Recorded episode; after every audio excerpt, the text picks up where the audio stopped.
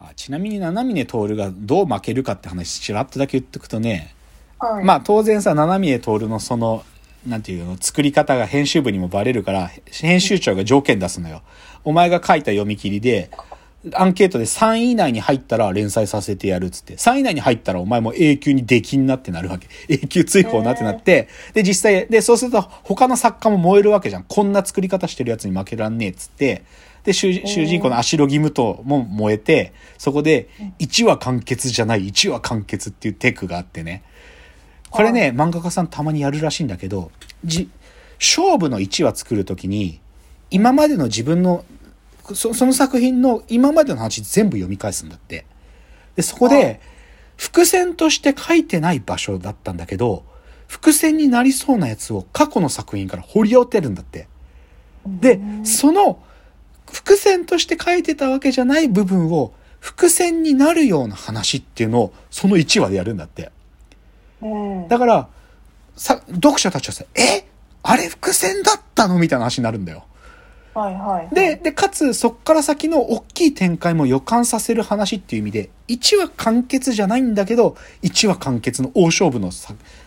あっていうのを、そういう時に持ってきたりするんだって、連載漫画家は。特にそういうのが行われる時ってね、自分の作風に近いやつの連載が始まる時に当てるんだって、そういうの。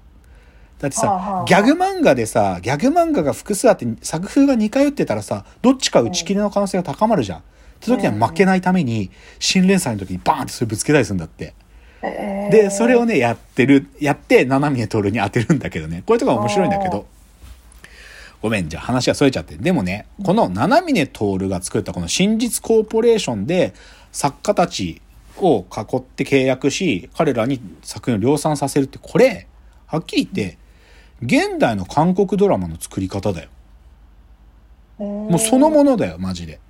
制作スタジオ方式って言うんだけどね。はいはい。あの、シンプルに一番代表的なのはスタジオドラゴンですよ、それ。スタジオドラゴン。スタジオドラゴンっていうのはさ、韓国の、まあ、その制作会社なんだけどさ、まあ、有名どころヒット作で言えばさ、愛の不時着とか、あの、スタートアップ夢の扉。あと、ヴィンセンツォとか、海町チャチャチャ。今日、2022だったらシスターズとか、もう、もう、だからネットフリックスとかアマゾンプライムでもあバンバが出てる、あれを、とにかく量産しまくっていうのがスタジオドラゴン。で、同じようにこの制作スタジオ、この仕組みについては後後で説明するけど、同じように制作スタジオ方式で生まれてる作品だったら、イテオンクラスね。それ作ってる会社は SLL って、スタジオルラ、ルラ、ルルララだ。スタジオルルララっていうんだけど、もともと JTBC スタジオっていう名前だったんで、最近会社の名前変えて、よりこの制作スタジオ方式の色強めたりとかね。うん。あと、あの、キム・ダミさんが主役で出てバカ売れした、あの、その年私たちはっていうのも、これもスタジオ N っていう、あの、ネイバー、ネイバーまとめのラ LINE のグループ会社のさ、あの、ネイバーが作ったその制作スタジオ方式の会社がスタジオ N っていうんだけど、そこが作った最初の大ヒットだよね。その年私たちはっていう。だから今、もう、世界を席巻してる韓国ドラマの、の、その作り方って、実はさっき言った七峰徹の話に超近いわけ。で、それね、一番よくわかるのがね、あの、去年 NHK で初めてこのスタジオドラゴンの制作の現場にカメラが入ったドキュメンタリーやってたのよ。あのはい。、NHK の BS プレミアムで、韓国ドラマ世界的ヒットの秘密、密着企画制作の現場っつってね。うんうん。もうちょい副題があって、世界の人々の心をわしづかみにする韓国ドラマ、最大手の制作会社に初めて密着取材、ヒットの秘密を解き明かすっていうのが、去年2022の11月に放送されて、でさ、はいそれ僕録画してあるからさ、七峰徹の、その、スタ、真実コーポレーションの仕組みのね、なんかポンチ絵みたいな図と、この NHK でドキュメンタリーの時で、この番組が作ってるてかこの制作会社のヒットを作る仕組みのポンチ絵がほとんど同じ形してたのよ。すっげえと思った。で、ちょっと、まあ、ふちょっと伏線っていうか、前情報で、この制作スタジオ方式ってどういう風な仕組みで生まれたかっていうとね、もともとさ、これ日本はまだそうなんだけど、ドラマとかの制作をする制作会社って、ある意味、放送局の下請けだったの、ずっと。はい、はい。ら放送局がこれこれこういうドラマを作りたい。じゃあそれ作ってくれる制作会社に発注して作ってもらう。で、だけどその権利っていうのは、発注者側の放送局に帰属してたわけ、今までは。はいなんだけ、ど、実は韓国はこの、なんていうか上下関係を逆転させたの。制作会社の方が主。で、はい放送局はあくまでも制作会社が作ったものを放送させてもらう。今度はこっちの方が下請け業者になったわけ。あわかる？ってことはどういうことができるかっていうと、作品自体の権利や、それをどういうふうに流通するかっていう、そのモデルの主は制作会社側にあるわけ。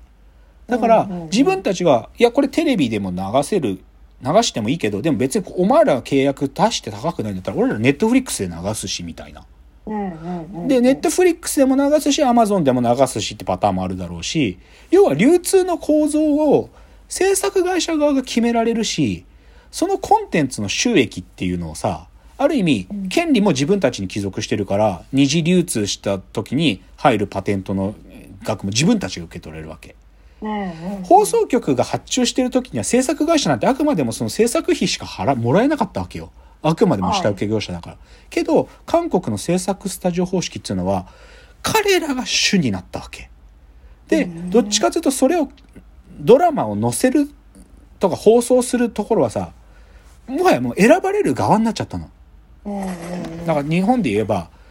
え、フジテレビさんそんなぐらいしか払わないの？だったら TBS に持ってくから別に俺たち関係ねえしとか、ネットフリックスの方が高く契約してくれるんだったらネットフリックスに載せるぜ、みたいな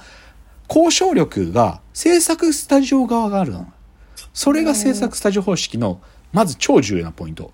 で、このビジネスモデルはすごい、ある意味すごい。で、自分たちが予算も持つわけだから、そういう意味でね、だからこのモデルがすげえっつって、彼らはさ、テレビ局よりも時価総額上がっちゃって、上場したりして、で、今、例えばスタジオドラゴンとかってネットフリックスが5%ぐらい株持ってんだよね。もう戦略的業務提携で。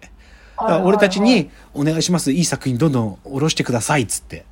そういう契約してたりするわけよ。で、で、この、だからそんだけ自分たちが予算を使ってね、投資もしてっていう体制だから、そのドラマを作る体制どうなってるかっていうと、何十人もプロデューサーがいるんですよ。その中に。うんで、さらにそのプロデューサーの下には大量の脚本家チームがいるの。で、はいはいこういうドラマを作りたいなってプロデューサー考えたら、脚本家チームのこの人、この人、この人、この人って何人か選んで、そのす10人くらいのチームで一つの作品ひたすら遂行するの。うんいい作品できるまで。でで、8話ぐらいまで数ヶ月かけて作るんだよ。脚本だけだよ、まず。脚本だけです。もう半年以上かけて作るの。で、それを、そのスタジオドラゴンの中の会議にかけて、ありなし決めていくわけ。うんで、ありだったら実際ドラマ作るぞってなるんだよ。で、で、で、実際ドラマ作ったら、あとは売り、売り、なんていうか、配信先だとか流通先におおろすだっていうか、売るから、うんでもさ、この時点で、チームで作ってんの、もう。会社って組織で、いい脚本、いいドラマが量産できるように、しかもめっちゃ投資してだよ。だってす、何百人いるんだよ。スタジオドラゴンの所属脚本家って。しかもめっちゃ高い報酬もらってんだよ。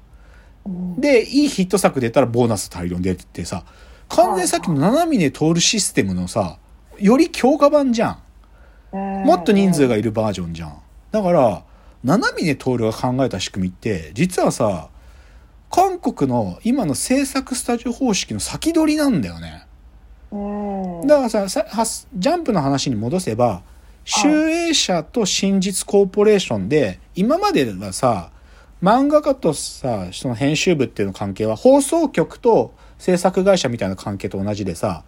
集英社が漫画家さんに発注してるんだよ。あくまでも。はいはい主は集英社にあって、編集部にあって、漫画家の方は10だったわけ。でも、うん真実コーポレーションってひょっとするとこの関係が反転してさ、真実コーポレーションが作った原作ネームが、ジャンプでも掲載したっていいし、サンデーで掲載したっていいし、マガジンで掲載したっていいんだし、究極自分たちで配信したっていいっていうことが選べるって意味でさ、順序逆転して、いい作品量産できるんだったら、ついにだよ、ついに、週刊少年漫画のこの、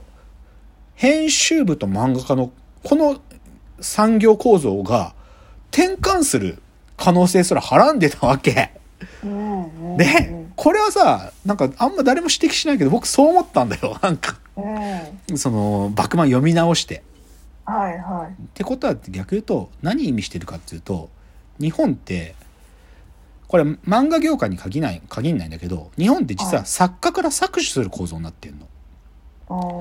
なんでジャンプってずっとヒット作出せるかしかもそれそんなにコストかけずにできるかっていうと給料払われてないで必死で持ち込みしてくる漫画家たちが大量にいるからなんだよね。だってさうん持ち込みしてる時点にあいつはそこについてまだ報酬なんてないわけ。なんとか載せてくださいってくくるって意味ではさ、そこで自分が一生懸命書いた作品には何の対価もないわけよ。うん読み切りで掲載されたらやっと原稿料。連載になったらやっと原稿料だけど、それまではひたすら無報酬で作ってきてくれるわけよ。つまり投資してないの、その。持ち込みをしてくるっていう有望なやつに投資してないんだよ。はいはい韓国の仕組み逆でしょ？ひょっとしたらさ、採用されないえ脚本書いてるやつにも十分な契約料払って、もう投資してるわけ、クリエイターに。はいはいそこが違うの。そこが違うんだよ。うんで、しバクマンの中の七峰徹の七峰システム、二つ目の七峰システムの方は、ちゃんと報酬払ってんだから。究極モニターの高校生たちにすら報酬払ってて、いい作品を作るための仕組み完璧に作ってるんだから、もうちょい、だから予見してるよね、韓国の仕組みを。っっていうことが最大のポイント。ああ、やべえ、時間来ちゃった。最後のチャプターです。はい